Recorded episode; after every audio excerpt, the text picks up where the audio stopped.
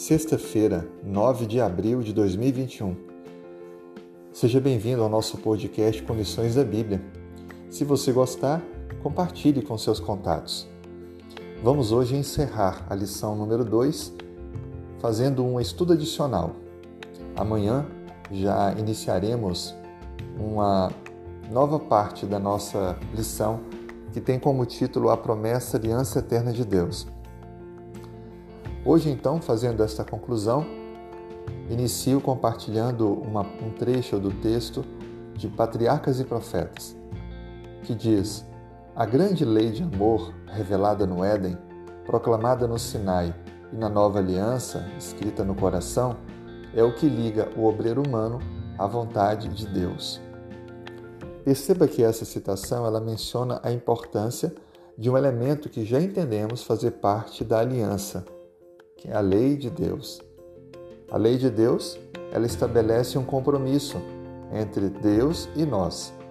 Um compromisso que, da nossa parte, deve gerar fidelidade e obediência, e da parte de Deus as garantias para a aliança se cumprir.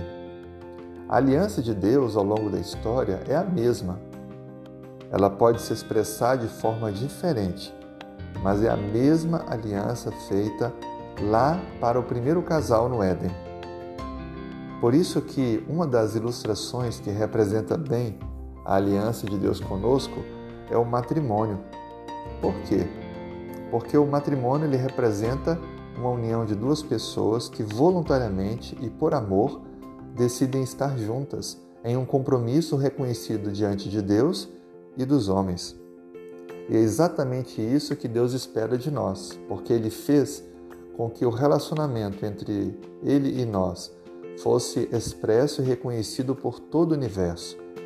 Ele se identificou conosco, assumiu a forma humana, sofreu em nosso lugar, deu a vida por nós.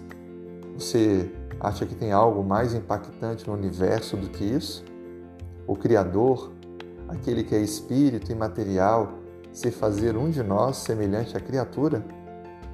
Por isso que tudo que Deus espera de nós hoje é que cumpramos a nossa parte no termo, aceitando a sua oferta de amor, vivendo pela fé, expressando e comunicando esse amor transformador a outras pessoas e obedecendo a sua palavra, cumprindo a sua lei.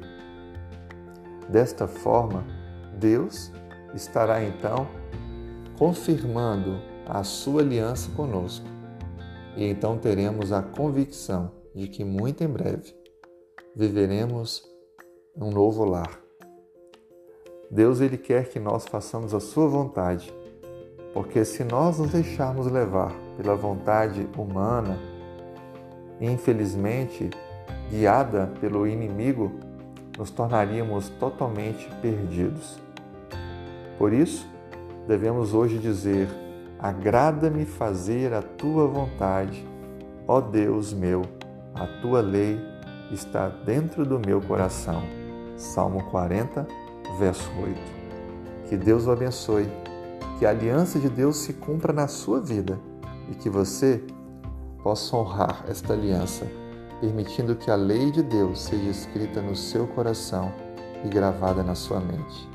Tenha um excelente dia de preparação e eu te desejo também um feliz sábado.